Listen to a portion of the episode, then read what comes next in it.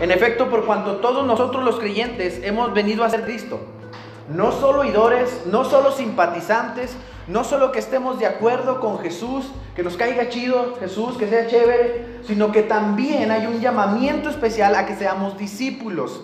Y el discípulo lo que anhela es ser como su maestro.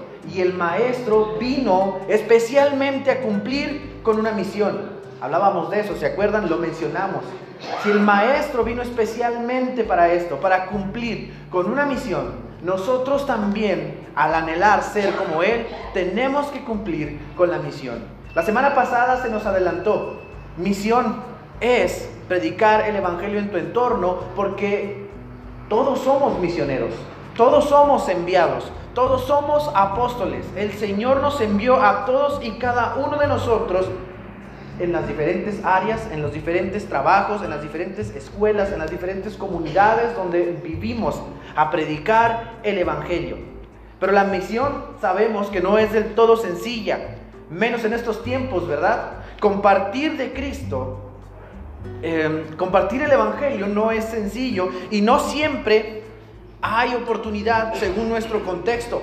A veces es difícil, ¿verdad? En la escuela, con los compañeros. A veces es difícil en el trabajo. A veces es difícil en la cuadra. Sobre todo cuando no, nos, no tenemos sanas relaciones con los vecinos o con los compañeros de trabajo o con el otro lugar, en cualquier otro lugar donde nosotros nos desenvolvemos. A veces no sabemos qué hacer y a diferencia de los discípulos de, de Jesús que tenían a Jesús, que les indicaba a dónde ir y por cuáles caminos, parece que nosotros estamos solos o, a veces, o así nos sentimos. A diferencia de los discípulos, no vemos a Jesús en carne frente a nosotros. Pero no es cierto que estamos solos. Jesús dijo a los discípulos y a todos sus seguidores que Él se iba, pero que no los dejaba solos, ¿verdad que no? Dijo, les dejo al consolador o vendrá sobre ustedes poder cuando haya descendido el Espíritu Santo que nos guiará para toda buena obra. Esto incluye, por supuesto, obviamente, esto incluye la misión de llevar el Evangelio de Jesucristo en todo lugar, a toda hora, en todo momento. La misión que Jesucristo dio a todos sus seguidores, a ser discípulos. Por eso, hermanos, misión no solo es una nación lejana o una etnia no alcanzada, sino que misión es dejarse guiar por el Espíritu Santo en todo lugar. Eso es la misión. Continuamos entonces con este segundo sermón de la serie Misiones, porque misión es dejarse guiar por el Espíritu Santo. Él nos llevará y acompañará en la labor de hacer discípulos. Y para esto, hermanos, para afirmar el título de este sermón, misión es dejarse llevar por el Espíritu Santo, quiero que me acompañe un ejemplo que ya, ya leímos durante el culto. Se encuentra en la lectura epistolar para este eh, domingo en el libro de los Hechos, capítulo 16. Vamos a darle lectura por ahí en el libro de los Hechos, capítulo 16, los versículos del 6 al 10. ¿Lo tiene, hermano? Le voy a dar lectura, sígame con su vista. Le voy a dar lectura en la Reina Valera. Y atravesando Frigia y la provincia de Galacia, les fue prohibido por el Espíritu Santo hablar la palabra en Asia. Y cuando llegaron a Misia, intentaron ir a Bitinia, pero el Espíritu no se los permitió. Y pasando junto a Misia, descendieron a Troas. Y se les mostró a Pablo, perdón, y se le mostró a Pablo una visión de noche. Un varón macedonio estaba en pie, rogándole y diciendo, pasa a Macedonia y ayúdanos. Cuando vio la visión, enseguida procuramos partir para Macedonia, dando por cierto que Dios nos llamaba para que les anunciásemos el Evangelio.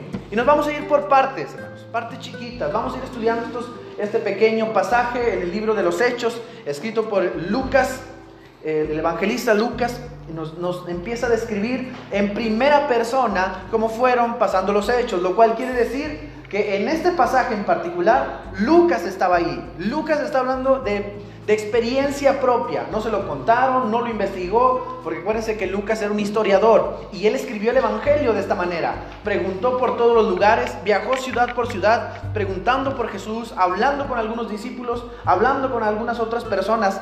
También Hechos, gran parte le escribió así, juntando a través de la tradición oral, investigando, revisando los hechos, válgame la redundancia. Pero este pasaje tiene una peculiaridad. Esto él no lo investigó, esto él no lo preguntó. Esto a él no se lo dijeron. Esto él lo vivió. Por eso habla y menciona en, primera persona, aunque lo hable en plural, en primera persona dice, experimentamos esto, vivimos esto e hicimos esto. ¿Qué nos enseña Lucas a través de la experiencia de Pablo y, sus, acompañantes, que se cree que, o hasta ahí nos, nos da a entender que son Pablo, Timoteo y Lucas, no estoy seguro si alguien más lo acompañaba. Lo primero que nos enseña es que Dios redirige a Pablo y a la compañía, a los que van con él. Esta primera parte, hermanos, nos enseña que cumplir la encomienda divina de hacer discípulos demanda escuchar atentamente y obedecer a Dios. Esta primera parte nos menciona en dos ocasiones que el Espíritu Santo interviene en los planes de, la, de los misioneros liderados por Pablo, ¿verdad? De los apóstoles liderados por el apóstol Pablo interviene en este equipo de misioneros impidiendo que anuncien el mensaje de Dios en las provincias de Asia. Les para, dice, eh, eh, eh, hasta ahí. ¿Cómo le dijo? ¿De qué manera les dijo? Bueno, Lucas no lo describe tal cual, pero al final de este pasaje describe que están convencidísimos, seguros, que es Dios quien los está mandando a donde los está mandando. Quiere decir que las primeras dos intervenciones definitivamente es Dios. Dios les habló, ¿Cómo les habló Dios? ¿Lo escucharon? ¿Alguien se les interpuso? Tal vez, tal vez como Pablo tuvieron una visión, pero Lucas está hablando desde su experiencia. El Espíritu Santo nos impidió ir a las provincias de Asia. Repito, no se nos describe cómo. Los planes iniciales de Pablo y compañía eran entrar ahí. Seguro se organizaron. Recuerden que Pablo era un hombre bien inteligente, que Pablo era un estratega, militar, que Pablo había dirigido ejércitos para cazar y matar cristianos y los encontraba y los sacaba de donde estaban. Sabía perfectamente bien cómo entrar en una ciudad. También hay, hay, anécdotas en el libro de los Hechos de que sabía muy bien lo que hacía porque hasta sabía entrar sin ser detectado, sin que no lo vieran, así como entraba sin que lo vieran, salía también sin que se dieran cuenta. Pablo no era cualquier hombre. El Señor había escogido a Pablo precisamente porque le había provisto con anticipación de los dones y de los talentos necesarios para hacer este tipo de actividades. Ahora iba liderando un, grupo de misioneros que iban a entrar a la provincia de Asia y dice Lucas, Dios nos lo impidió. No creo que Pablo estuviera improvisando. No creo que Pablo haya dicho, pues vamos aquí por la calle, oh, mira, a la provincia de Asia, ¿entramos o qué? sino que Pablo lo tenía planeado de antemano y el, Espíritu Santo se los impide. No descendieron después en el mapa, después de la primera interrupción del Espíritu Santo hasta Bitinia, tampoco por puros puntos. Yo estoy convencido, hermanos, que Pablo solo descendió hasta Bitinia porque su plan era nuevamente entrar en la provincia de Asia. Repito, a título personal, yo creo que por eso Pablo seguía ahí alrededor Quería intentar de nuevo y permanecía a los alrededores sin irse. Y dice, vamos a entrar a Bitinia. Supongo yo que como un plan B. Pero de hecho, al confirmar lo que yo pienso, vemos que nuevamente el Espíritu Santo les dice, no van a entrar ahí. No van a predicar en esta ciudad. No les permití predicar en la, en la provincia de Asia y no les voy a permitir predicar en este lugar. Seguían allí alrededor. Es imagínense, imagínense que, em, miren, les, les cuento con una anécdota para que no se imaginen. Imagínense mi anécdota, algo que yo ya viví. Mi mamá, cuando yo era niño, nos tenía estrictamente prohibido ver Dragon Ball Z. Dice, no lo van a ver. Caricatura famosa de los 90 y de 2000, seguramente muchos de aquí la vieron. No la van a ver porque es del diablo. Y mi mamá vigilaba a las 5 de la tarde en el canal 5 que no viéramos Dragon Ball Z. Pero a esas horas, nosotros decíamos, ah, mamá, teníamos unos amigos de la familia, muy amigos, vamos a ir con los Domínguez, se apellidaban, con Luis y con Víctor, y ándale pues, vaya, mijo. Andábamos, miramos que mamá estaba afuera y jugábamos en el patio y nos manteníamos cerca de la casa, aunque estuviéramos en el patio o en la calle, cerca de la casa de los Domínguez. Cuando mi mamá se descuidaba, todos para adentro y nos poníamos a ver Dragon Ball Z. Ya regresábamos. ¿Cómo les fue? Bien, mamá, ¿qué jugaron? Todo. Todo jugamos. Yo estoy seguro que el apóstol Pablo, igual como nosotros de niños, y de esta experiencia que les cuento, se mantenía cerca de la región de Asia con la intención de volver a entrar, con la intención de volver a intentarlo. Ahí estaba cerquita.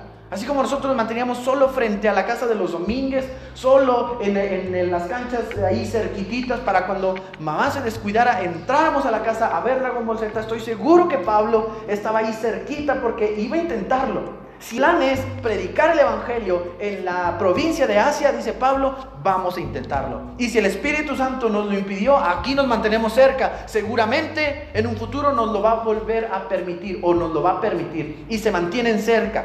Los planes y estrategias de Pablo no eran los de Dios, definitivamente, pero tampoco eran malos, ni eran contrarios a Dios. Simplemente no estaban en completa concordancia. Por lo que menciono de nuevo, esta primera parte nos enseña que cumplir la encomienda divina de hacer discípulos demanda escuchar atentamente a Dios.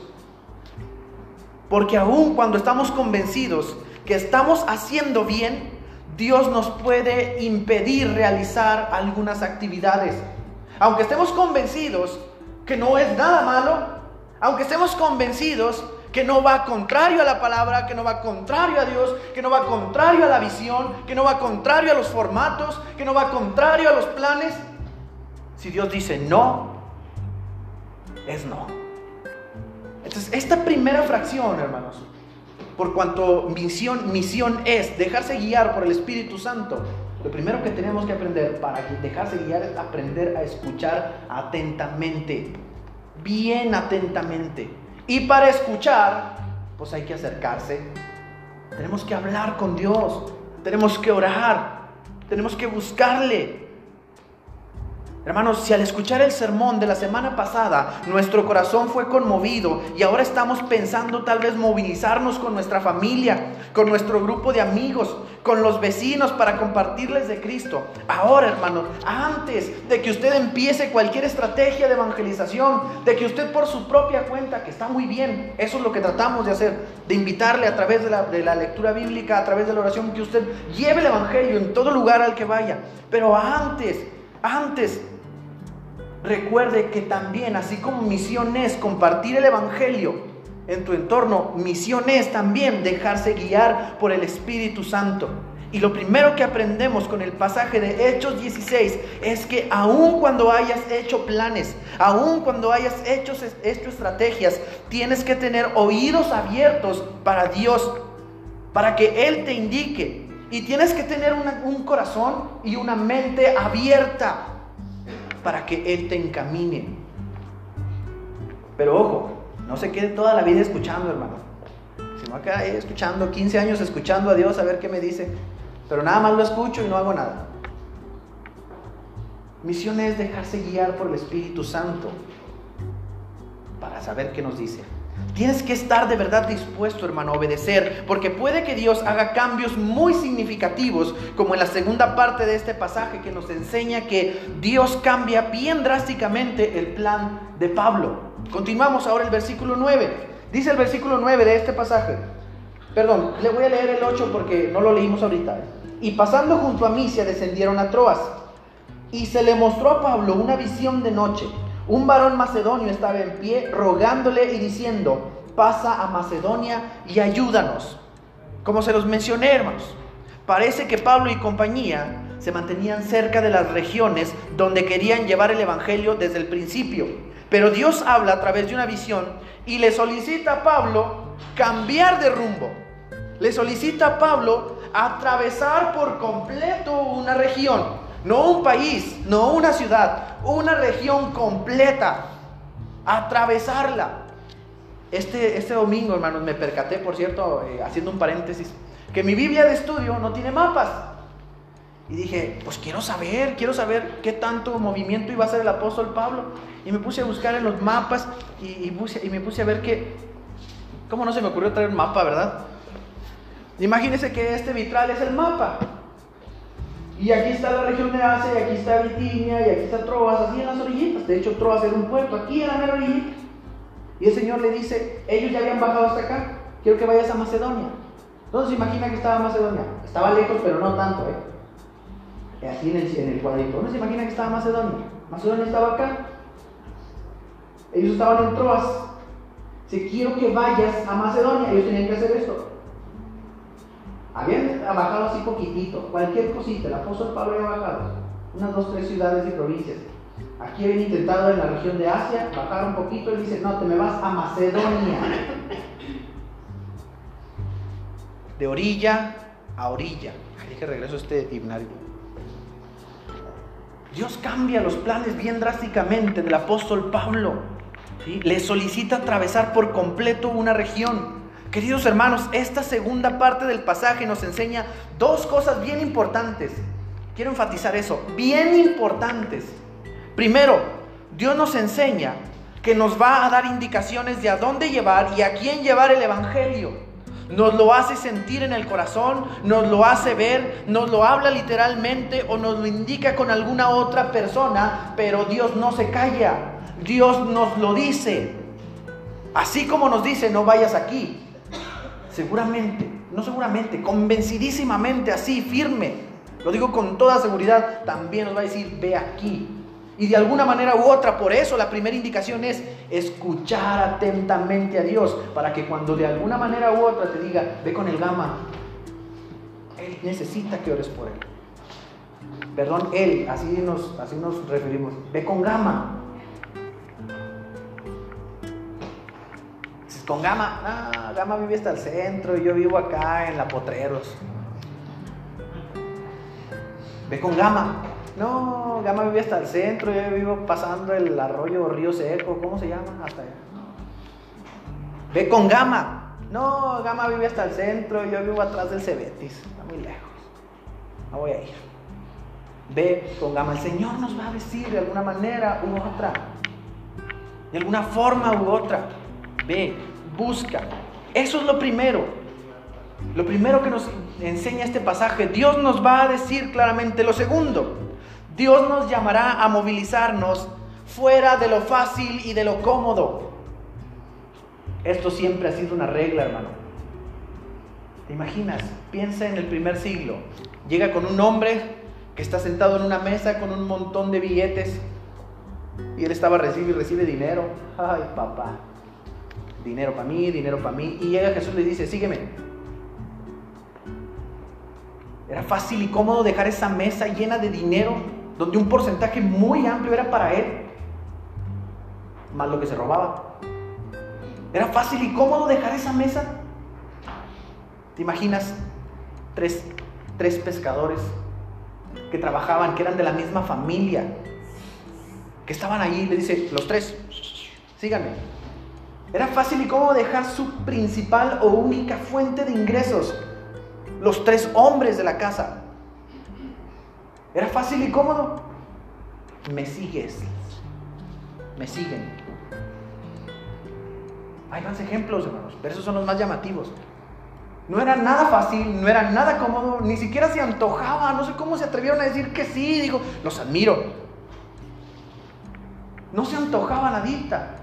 Y Jesús les dice, me siguen. Este segundo pasaje nos enseña que Dios muy seguramente nos llamará a movilizarnos fuera de lo fácil y de lo cómodo. Dios en la persona del Espíritu Santo nos guía, pero puede que como al apóstol Pablo nos haga cambiar de y puede que si yo estaba pensando compartirle de Cristo, al fin, después de mucho tiempo, a mi compañero de la escuela con el que siempre platico, a mi compañero de trabajo con el que siempre como en el comedor, el Espíritu Santo me lleve, contrario a lo que yo quería, a compartirle al compañero más bullying de la escuela.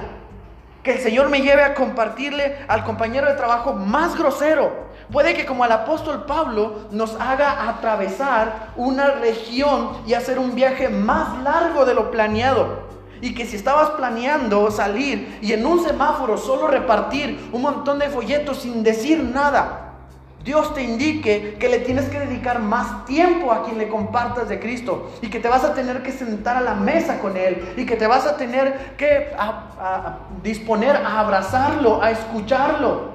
Así pienses lo que pienses de Él. Normalmente Dios nos llama a movilizarnos lejos de lo cómodo, lejos de lo fácil. Así le dijo a Pablo. Tú quieres entrar en esta región, tienes que atravesarla por completo porque yo no quiero que entres en esta región. Quiero que entres en esta otra región, en Macedonia. Lejos. Atravesarla por completo. Dios nos enseña, hermanos, que seguramente nos llamará a predicar y llevar, el Evangelio, retándonos a hacer algo que no estamos seguros de lograr. Desde el hecho de que tú dices, que yo no sé, es que yo no puedo. Es que, ¿qué le voy a decir? Desde ahí comienza la incomodidad.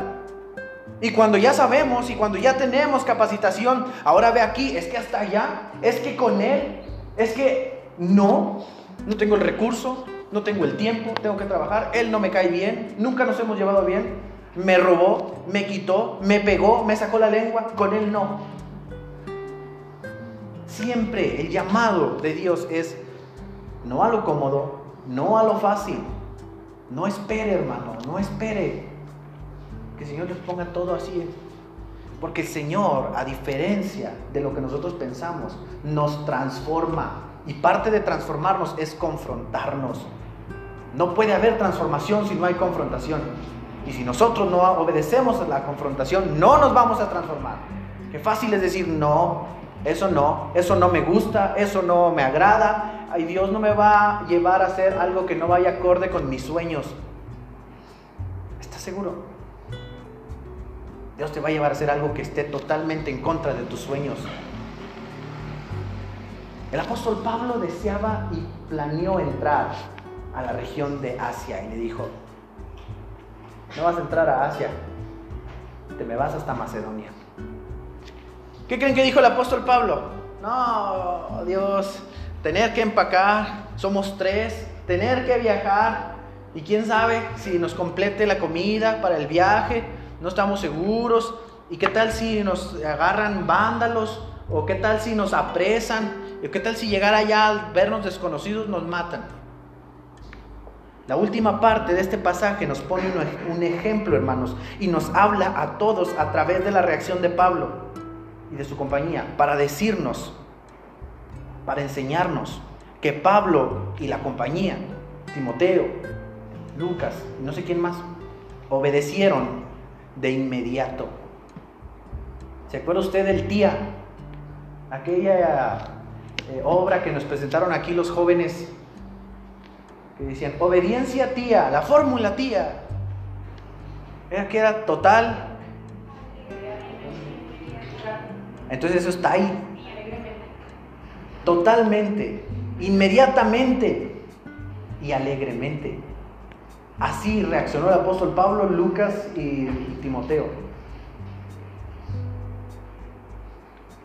Pablo y compañía, hermanos, no presentaron ninguna oposición, sino que de inmediato se prepararon para salir a donde Dios les indicaba. Dice el verso 10 en la traducción del lenguaje actual, estábamos seguros, así escúchelo, lo está contando Lucas, estábamos seguros de que Dios nos ordenaba ir a ese lugar para anunciar las buenas noticias a la gente que allí vivía. Por eso de inmediato nos movilizamos. ¿No nos lo pidió una persona? ¿No eran lo que eras de Pablo? ¿No eran indicaciones de un vago? Estábamos convencidísimos que Dios nos dijo, lleven el Evangelio a la gente que vive en Macedonia ellos necesitan escuchar de Cristo. Él necesita. Fíjense que aunque Lucas no lo dice, yo me imagino, y estuviera bien padre que estuviera escrito los sueños de uno, que la persona que Pablo vio en la visión se la encontraran en Macedonia. Y que Pablo dijera, este es el hombre que yo vi en mi visión. Y yo, qué padre estaría, pero Lucas no lo escribe. Me gusta soñar esas cosas. Digo, qué padre. Sin embargo, sí he escuchado testimonios de ese índole. yo te vi, yo sentí que eras tú. Es más, fuiste tú a quien Dios me dijo que a ti te hablara, a ti. Yo sí he escuchado testimonios así. Obedientes al llamado, hermanos. Pablo, Timoteo y Lucas de inmediato se pusieron en marcha. No hubo nada que los frenara, ni el plan que tal vez habían realizado, ni lo difícil que podría ser la nueva encomienda. Cuando Dios llama a hacer algo, el ejemplo de estos tres debe inspirarnos. El ejemplo de Cristo debe ser nuestro motor. Que no nos detenga, hermanos, ningún sentimiento sabiendo que Dios es nuestra fuerza. Que no nos detenga, hermanos, ninguna carencia sabiendo que Dios es quien provee que no nos detenga, hermanos, ningún método o formato, sabiendo que Dios es quien da la sabiduría, la ciencia y la inteligencia a toda la humanidad. Quiero concluir, hermanos. Este pasaje nos enseña tres cosas bien bonitas, bien importantes. Primero, Dios redirige nuestros pasos cuando estamos haciendo lo que no es el plan de Dios. Él nos encamina. Dice la Biblia que nosotros planeamos, pero Él es quien endereza los caminos. Nosotros lo decimos en el dicho mexicano, uno propone, pero Proverbios 16 nos dice, nosotros planeamos, pero es Dios quien encamina los pasos para seguir su camino. Él nos redirige. Lo segundo que nos enseña este pasaje es que frecuentemente, si no es que siempre, al redirigir nuestros pasos, nos va a llamar a lo incómodo o a lo difícil. Luchar con la carne es difícil. Frecuentemente. Y lo tercero que nos enseña, hermanos, este pasaje, es que debemos tener como ejemplo a Pablo y compañía y por supuesto a nuestro Señor Jesucristo como motor para obedecer inmediatamente, totalmente y alegremente. Quiero concluir compartiéndoles un testimonio, hermanos. Como ustedes saben, la iglesia metodista se divide por regiones a las que llaman conferencias. Yo nací, crecí, me eduqué eh, cristiana y secularmente y recibí el llamado en la conferencia anual oriental, ACAO. Nací en Nuevo Laredo, me eduqué en Nava Coahuila, recibí el llamado en Nava Coahuila y me eduqué teológicamente en Monterrey, Nuevo León. Todo en la CAO. Todo en la CAO. En 2012 yo conocí por primera vez la cáncer. En 2013 vine de misiones a la cáncer. En compañía del pastor Sergio, del hermano Marco que predicó la semana pasada. Salimos a predicar a la ciénega de Norugachi y salíamos a predicar a donde se nos diera oportunidad. Me enamoré de cáncer. En 2012 dije, Señor, siento que tú me llamas a cáncer estaba emocionadísimo y hablé con mi obispo y me dijo, pues si usted se quiere ir a cáncer, Dios que lo bendiga. Y vine y hablé con el obispo de aquí y me dijo, eh, párele, párele, aquí no hay chance. En 2012. Dije, bueno, pues, no es de Dios. Regresé en 2013 a cáncer y volví a pedir permiso, aquí no hay chance. En 2014 ya me insistí y dije, pues no hay chance. Trabajo en CAO. Me conecté en la conferencia anual oriental y empecé a trabajar en CAO. Recibí mi primer nombramiento pastoral en, la, en el Templo La Voluntad en Lampazos, Nuevo León, en 2014. En octubre del 2014 firmé por primera vez el contrato laboral que nos hace firmar la iglesia metodista y yo dije, ya estoy en CAO, yo soy CAO y voy a ser siempre CAO. Aquí nací, aquí me eduqué, aquí recibí el llamado, aquí el Señor me ha estado confirmando y aquí me voy a quedar. En 2015, durante la conferencia anual de aquí de la cáncer, en este templo, me llama el obispo, Isaí, ¿todavía quieres venirte a cáncer? Sí. Pues hay lugar. Pero ya. Hay lugar ya. Es ya, Isaí. ¿Cómo ya? Sí, ya.